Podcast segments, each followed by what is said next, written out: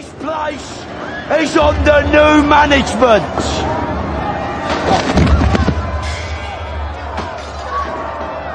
By order of the Peaky Blinders. I am vengeance. I am the night.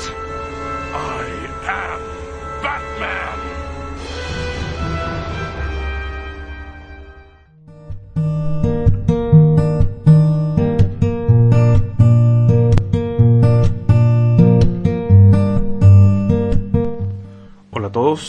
¿Qué tal?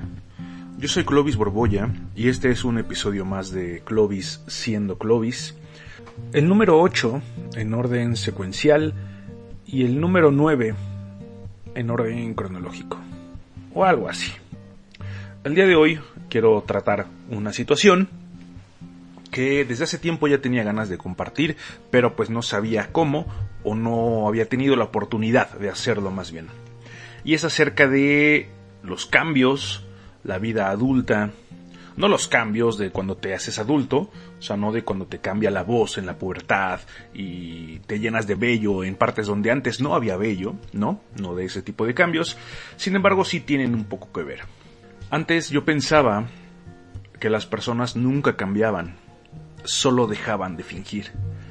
Es decir, las personas siempre serán las mismas y solamente cuando necesiten algo es cuando fingirán un cambio. Esto suponiendo que las personas son malas per se. Después, seguía pensando que no cambiábamos, simplemente que nos hacemos mejores o peores, en lo que sea que hagamos. Las personas como nosotros, o sea, la humanidad no cambia, simplemente se vuelve mejor o se vuelve peor. Sin embargo, bueno, al igual que Heráclito, quien nos decía que nadie puede bañarse dos veces en un mismo río, porque aparentemente el río no es el mismo, sus elementos, su cauce, el agua que corre por él han cambiado. Nosotros también cambiamos. Estoy seguro que si yo voy a bañarme a un río el día de hoy y vuelvo el día de mañana, el río obviamente no es el mismo y yo no seré el mismo. No soy el mismo Clovis. Hoy, por ejemplo, que el Clovis que cursó la universidad hace tres años. Mercedes Sosa cantaba que todo cambia. Y así como todo cambia, que yo cambie no es extraño. Y hoy quiero hablar justo de la vida adulta y de cómo me ha tocado cambiar a partir de los diversos factores que me rodean. Y justamente quiero hacerlo porque hoy hace un año y dos meses que vivo solo, que me enfrenté a la independencia, que decidí de manera abrupta e intempestuosa salirme del hogar de mis abuelos y pues afrontarme a la vida sin nada, o sea, literalmente solo saqué mi mochila, un suéter y un cepillo de dientes. No más. Eh, una decisión bastante estúpida, bastante precipitada, como lo comento. Justamente escribí algo días después de haberme salido de casa, porque ya saben que mi manera de sacar todo es escribiendo. Si han escuchado los podcasts anteriores, eh, lo sabrán. Y justamente escribí esto, que pretendía ser un diario, que se llamara Diario de una huida, como cierta novela de los setentas, y se quedó solo en el día uno. La verdad es que ya no, ya no seguí escribiendo. Vamos a ello y bueno, después les sigo platicando de esta situación de la vida independiente. Y el texto lo inicio con una cita textual del señor Iván Ferreiro y dice así. Si no avanzo es peor que si me caigo. Que me empujen y estrellarme es la manera más sincera de afrontar lo que nos queda. El pasado viernes 9 de octubre del 2020 salí de casa. No tenía la certeza de nada, salvo de una cosa. Odiaba mi vida y sobre todo a mi familia. Ya no toleraba más estar bajo el yugo de su agresividad pasiva. Llevo cuatro días fuera de casa. He dormido en casa ajena. He conseguido un pequeño cuarto no muy lejos de mi área de trabajo. He logrado pasar una noche fuera de mi zona de confort.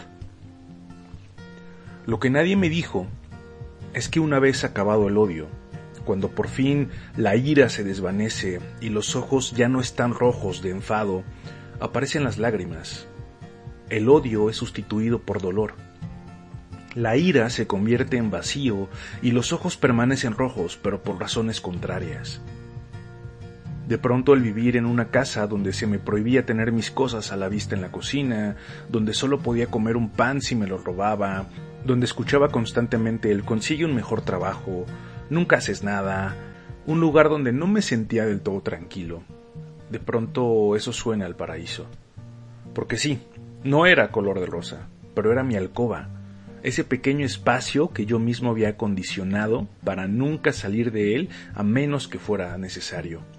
Ese pequeño cuarto al final de la casa era mi rincón del cielo. Lo había pintado de negro, había colocado un collage en el techo, un lugar donde podía ser yo sin remordimientos, sin culpas, sin estereotipos, sin restricciones, sin miedo a ser juzgado por nadie, porque era mi lugar, solo mío. Miles de veces soñé con salir de casa. Esas mismas mil veces dije que el día en que saliera por ese zaguán blanco de dos por tres sería la última vez que la familia me vería. Soñaba con ser un vagabundo, embelesado por el himno bohemio por excelencia, no soy de aquí ni soy de allá. Veía en mi persona a un lobo solitario, a un hombre sin historia, sin presente, sin futuro aparente, un hombre que podía llevar una vida minimalista, encerrado en un cuarto ataviado con libros y botellas de licores vacías, mujeres de ocasión y siempre, siempre un vacío profundo imposible de llenar. Pensaba que aquel vacío acabaría siendo tapado por una coraza de hierro que me haría impenetrable e intocable a cualquier especie de sentimiento del ser humano común. La vida ha dejado claro que por mucho que yo sienta que soy un superhéroe gótico y sombrío, en realidad soy un pequeño cachorro asustado buscando muestras de cariño lejos de un hogar donde la comunicación y los afectos están reservados para los niños menores de 5 años. Ayer, en mi primera noche fuera del nido, en mi primera experiencia lejos de un hogar, entendí que la vida me duele, que el miedo me domina, que no estoy listo para afrontar un mundo incierto y desolado que fue creado por fuertes para los fuertes. Sobrevivir en mi caso será imposible. Y no, no me estoy rindiendo desde antes, y tampoco quiero hacer pretexto de padecimientos neurológicos. Pero un mundo tan doloroso no puede ser verdad. Esta maldita pesadilla no puede ser lo que nos espera a los que queremos libertad, tranquilidad, armonía. Esto no puede ser verdad. Tengo que despertar. Necesito verme en aquel espejo roto y con su filo desgarrar la membrana que me tiene atrapado en este tormento que ustedes locos llaman vida. De pronto todo parece lejano. Personas, lugares, recuerdos. Comienzo a cuestionarme si todo lo que he vivido es real, si de verdad pasó, si en efecto mi madre me daba besitos de esquimal antes de dormir si es verdad que mi padre me contaba historias pretendiendo que fueran enseñanzas. Si mi abuelo se colaba a mi cuarto y me invitaba al suyo a ver Dragon Ball Z cuando el derecho a la televisión me era vedado. Si mi tía me hacía panqueques los domingos. Si la risa de mi hermano era lo que más amaba en el mundo. Si acaso fue verdad que mi abuela me contaba cuentos que finalizaban con un colorín colorado todos esos recuerdos antes lúcidos ahora están rodeados de una especie de neblina que poco a poco los elimina. Creo que nada de eso fue real. Y de pronto todos esos recuerdos están siendo reemplazados por otros, por aberraciones donde yo golpeaba a mis primos pequeños, donde le gritaba a mi hermano por tirar mis cosas, donde un Clovis de secundaria le dijo a sus padres que se avergonzaba de ellos, un Clovis que gritaba, se enojaba, pateaba, rompía cosas solo porque no soportaba que no se hiciera lo que él quería. De pronto me veo al espejo y me doy cuenta que en efecto, soy yo. Soy ese hijo de puta malagradecido que nunca supo aceptar una disculpa y se iba a dormir lleno de odio y resentimiento. Ese bastardo que si se sentía mal tenía que hacer sentir mal a los demás, porque si él es miserable, el mundo tiene que serlo también. Entonces lo entiendo todo es verdad. Cosechas lo que siembras, obtienes lo que mereces. El karma es una perra que cobra facturas y con intereses. Siempre he sido un materialista histérico. Guiño, guiño. Entiendo el cariño y el amor a base de objetos. Hoy que estoy en una casa sin nada más que una cama y un poco de ropa, me doy cuenta de todas aquellas cosas que di por sentado y jamás se me ocurrió podría necesitar. Cosas tan básicas y tan menospreciadas. Cuánta falta me hace un cesto de basura, un par de focos, un pedazo de tela que sirva como puerta en el baño. Tenía todo y no lo sabía. Aunque la relación con mis abuelos ya estaba demasiado deteriorada, había comida caliente en la casa, una puerta en el baño, un techo bajo el cual podía hacer lo que yo quería, entre comillas. Ahora me consumo en el infierno, el infierno de mis decisiones precipitadas, el karma de mi ira, la cosecha de haber sembrado el rencor dentro de mí. La soledad no es no tener a nadie, es darse cuenta que lo has tenido todo y ya no lo tendrás más. Me llamo Ricardo Borbolla, pero prefiero que me digan Clovis, o Lobito como me dice mamá, o Richard como me dice papá, o Ri como me dice una tía, o hermano como me dice mi hermano, o panzón como me dice mi abuelo, o tío como me dice mi sobrino. Eso fue el texto que escribí el primer lunes de mi vida de adulto independiente. Muchas cosas han cambiado desde entonces Obviamente ya no pienso lo mismo que pensaba hace un año o dos meses. Por eso quería iniciar este podcast diciéndoles que es verdad que todo cambia y que nosotros también cambiamos. Hoy me doy cuenta del hombre privilegiado que siempre he sido, de que la familia, a pesar de todo, siempre ha estado ahí para mí y que efectivamente he sido una persona malagradecida con la vida, con la familia, la vida adulta me enseñó precisamente todo aquello que yo daba por sentado. Y al principio les mencionaba cosas materiales, por ejemplo una escoba, o sea, jamás en mi vida se me ocurrió decir, oye, voy a comprar una escoba. O sabes qué, un foco, o papel higiénico, o un pedazo de tela que sirva como cortina. Jamás lo pensé. No te das cuenta de lo que tienes hasta que empiezas a tener la carencia. No te das cuenta de lo que tienes hasta que lo necesitas y no sabes dónde está. El primer mes viviendo solo fue una plañidera total. No paraba de llorar. Es una casa muy fría. En invierno hace muchísimo, muchísimo frío. En contrapunto, en primavera y verano hace demasiado calor. O sea, literalmente las paredes sudan del calor que hace lo cual odio. Pero así como digo que tenía una habitación que había pintado de negro, había puesto un collage en el techo y había llenado con todas mis cosas, ahorita me parece tan pequeña. Y ahora este lugar que sí, no es tal cual mío, pero pues mi habitación tampoco lo era. Sí, pago una renta, pero aquí sí puedo tener mis cosas en la cocina, aquí sí puedo puedo hacer o no hacer lo que quiera. Y sí es un golpe fuerte. Una vez platicando con un señor, eh, estaba yo trabajando y de pronto salió el tema de que vendía su coche. Me interesó y pues me, lo ofertó, vaya, me dio, me dio los precios.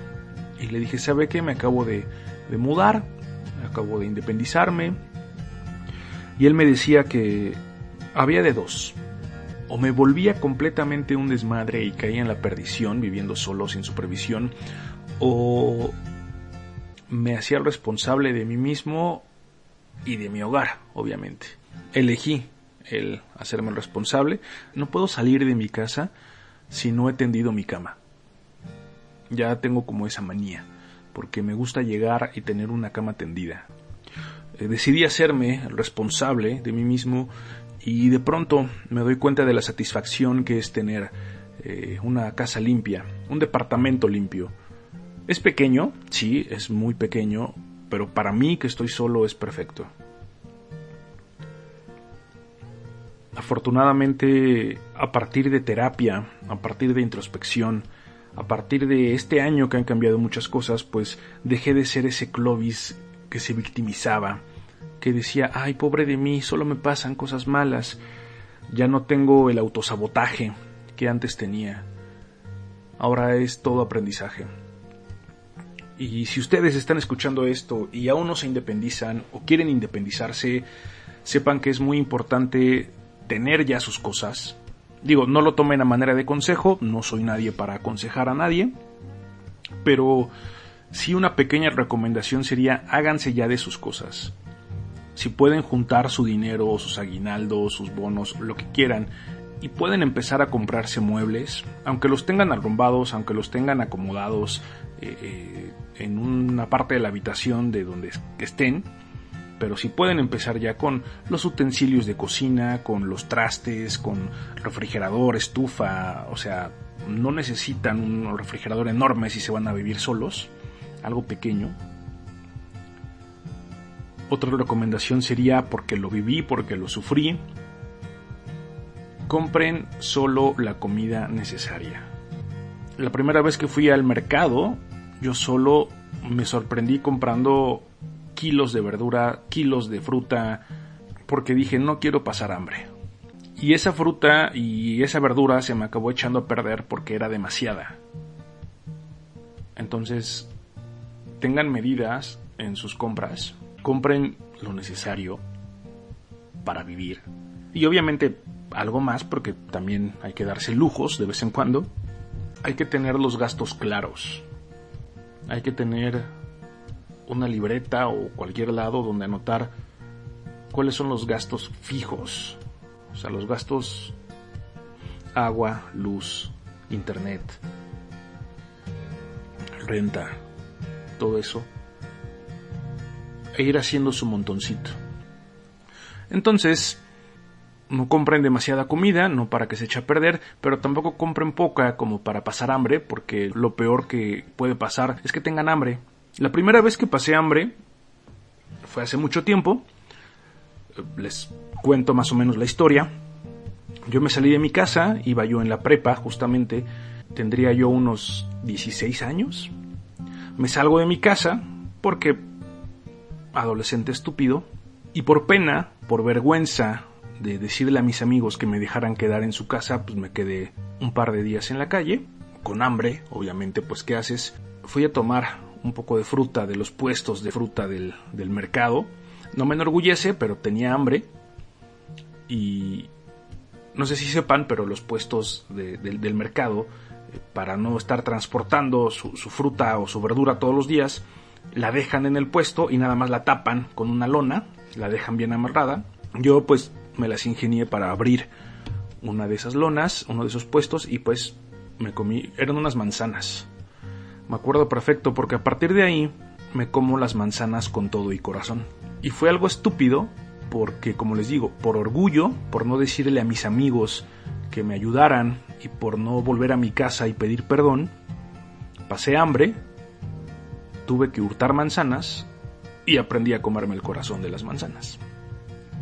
Asimismo, la primera vez que yo pasé hambre viviendo solo, justamente no había comido porque en un mal cálculo de gastos, no compré la suficiente comida y gasté el dinero en otras cosas. Y me dolía muchísimo la cabeza a las 2, 3 de la mañana. Tengo un refrigerador que ya está un poquito viejo. Y cuando prende, cuando está trabajando, prende el motor y hace un poquito de ruido.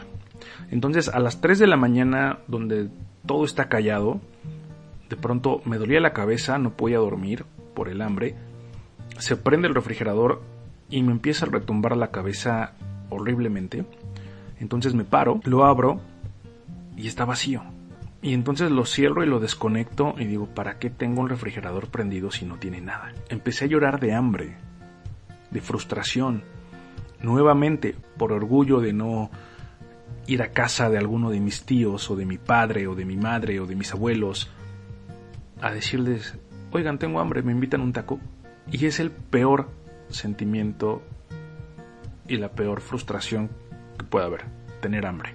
Entonces, no pasen hambre. En serio, que lo primero, lo primero que esté en su lista de compras sea comida. También, afortunadamente, hablaba acerca de lo privilegiado que soy. A uno de mis amigos le conté esta situación de cuando pasé hambre y me dijo, güey, no hagas eso.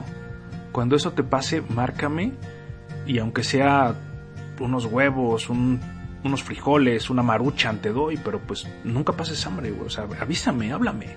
Una de mis amigas, que es mi amiga desde segundo de primaria, también en cuanto un día platicamos y le cuento que me salí de mi casa, me dice, güey, no manches, tengo una lavadora, tengo una estufa, eh, no las ocupo, sirven, lo que pasa que me compré otras, pero las quieres te las regalo. Consigo una camioneta y ven por ellas, o sea, neta, son tuyas.